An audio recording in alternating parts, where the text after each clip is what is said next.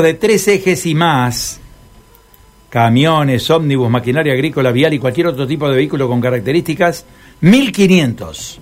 Cuatro ejes, más de 2 metros 10 de altura, 1700. Cinco ejes y más de 2 metros 10 de altura, 2100. Vehículos de seis ejes y más de 2 metros 10 de altura, 2300. La tarifa adicional por cruce de asfalto, 9500 y la tarifa adicional por corte de tránsito, si fuera necesario, 9.500 pesos. Este es el cuadro tarifario que rige desde la cero hora de hoy para los cruces por el túnel subfluvial Uranga Silvestre Beñiz. Bueno, a esta hora de la mañana vamos a tomar contacto con Roberto Sosín, ¿eh? referente de Meprolsafe. Bueno, em, la cadena láctea los problemas de la cadena láctea y la posición de los distintos sectores en torno a este tema, ¿no? Roberto, un gusto saludarlo, buen día.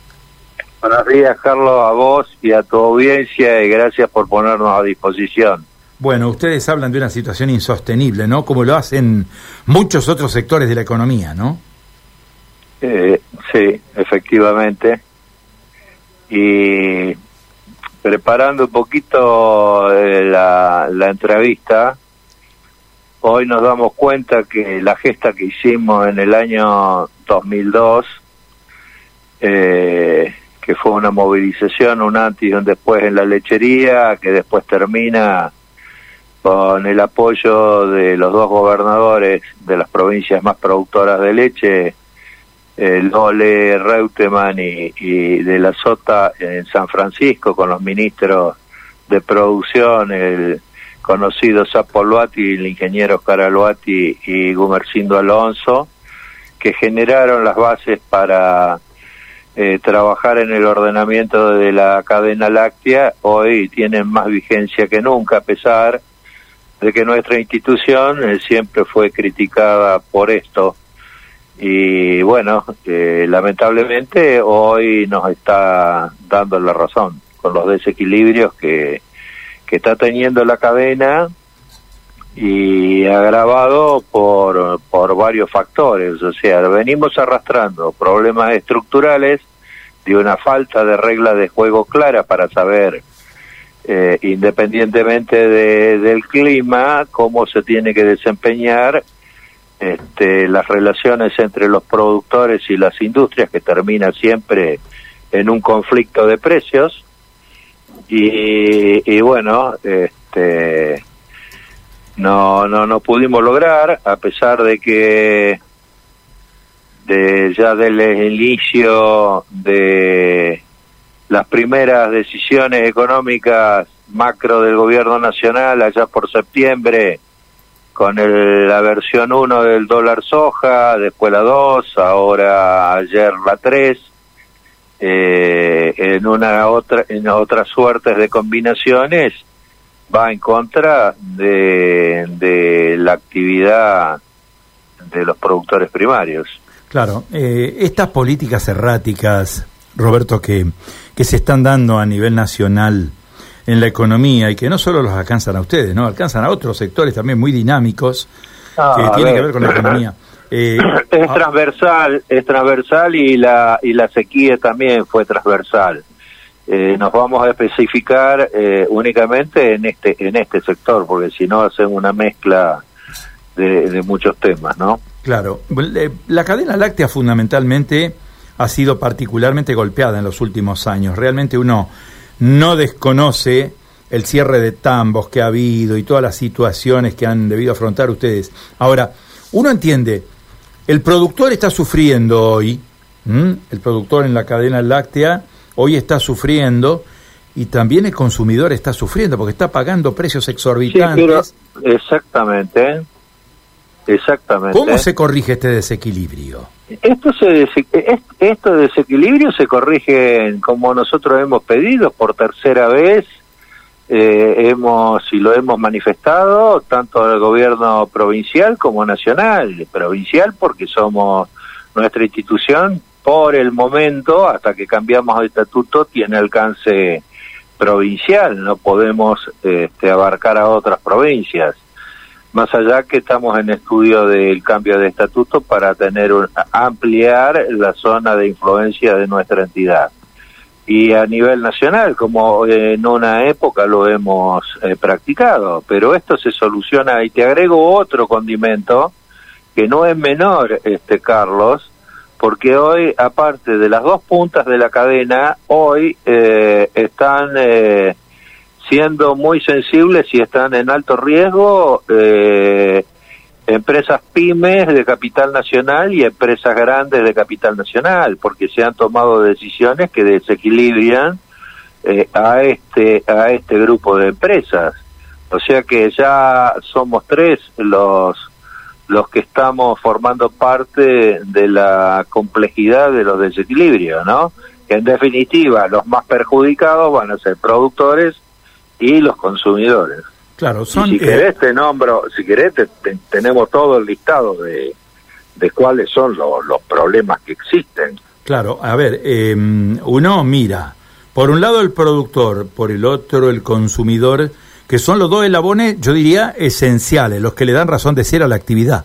¿eh? el productor y el consumidor, el que produce la leche y el que la consume, y sus derivados, ¿no? Ahora, lógicamente, aparece en todo esto un tema que yo, yo, no puedo entender de que uno no tiene formación política y no lo sabe, no conoce. Yo honestamente le confieso que no conozco la dinámica de la actividad. Pero yo no puedo entender que gente que esté en actividad hoy y en la toma de decisiones no entienda esta situación. A mí me parece que debería entender esta situación y tomar las medidas necesarias, ¿no? Bueno, y si no estás capacitado, por lo menos llama a la gente, como lo hemos pedido, para que se planteen en una mesa de todos los problemas, se tiren con seriedad todos los temas eh, sobre una mesa y se encuentren las soluciones. Pero te digo una, por ejemplo. Es decir, eh, hay un sector importante apoyado por determinadas este, instituciones que tienen relevancia que dice que va a faltar solamente a peritas un 5% de leche respecto del año anterior. Sí, si esto fuera cierto, ya las exportaciones debieran estar administradas, dado que la baja este, se, de ese 5% repercute en un 26% de disminución de retenciones respecto del año anterior.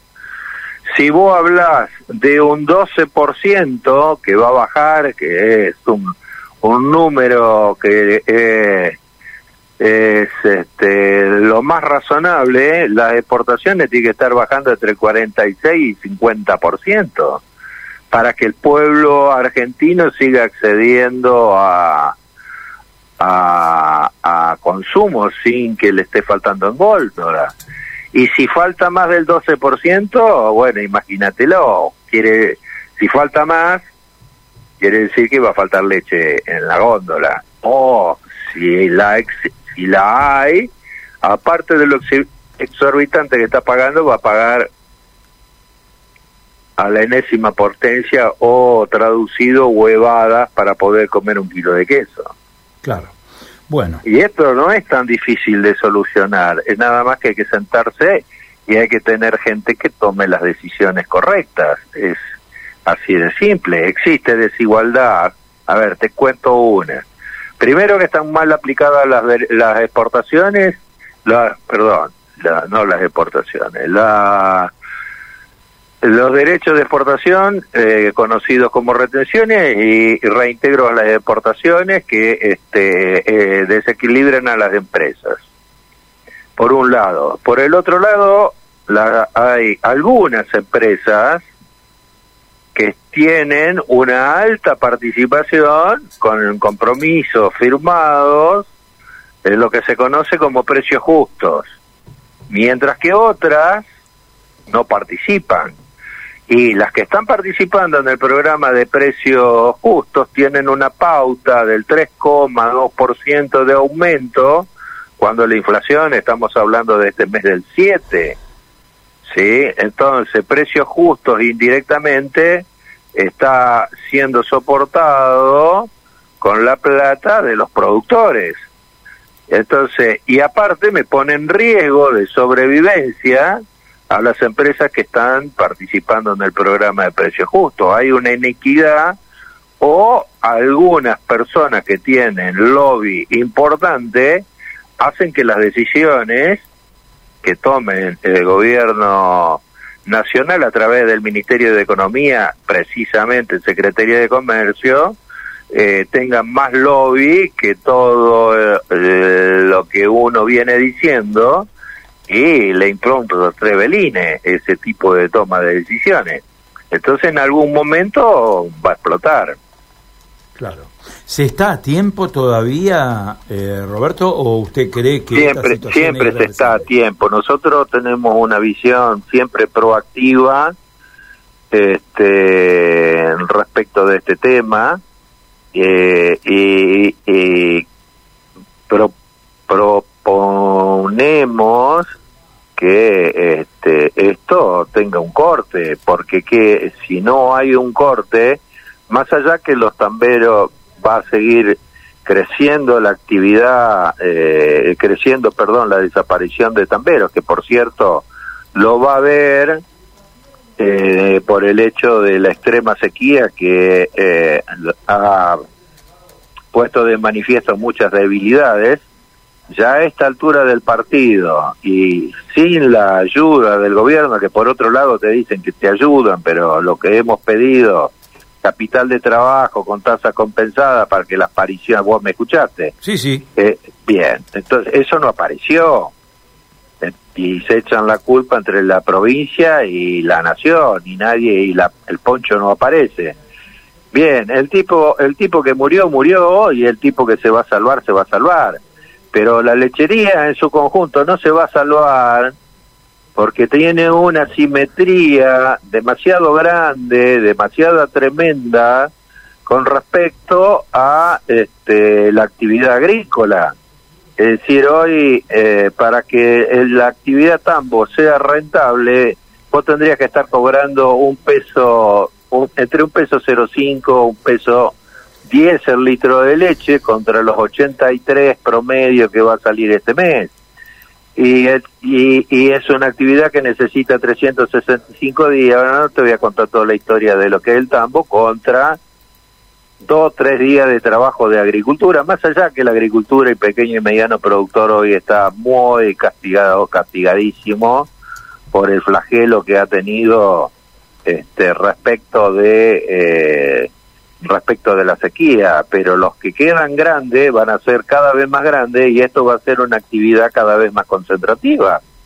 Entonces nosotros estamos totalmente en alerta. Si vos, a ver, para colmo se declama que el tambo, que la que la erradicación de la gente en el campo, etcétera, etcétera, etcétera, pero después las políticas que se acercan y nadie pone la bocha al medio para que exista un equilibrio en el uso de la tierra. Esto es básicamente cambiar la ley de arrendamiento rural, eh, que se pague por lo que rinde eh, eh, la agricultura y el que paga por que tiene tambo como actividad principal que pague por litro de leche.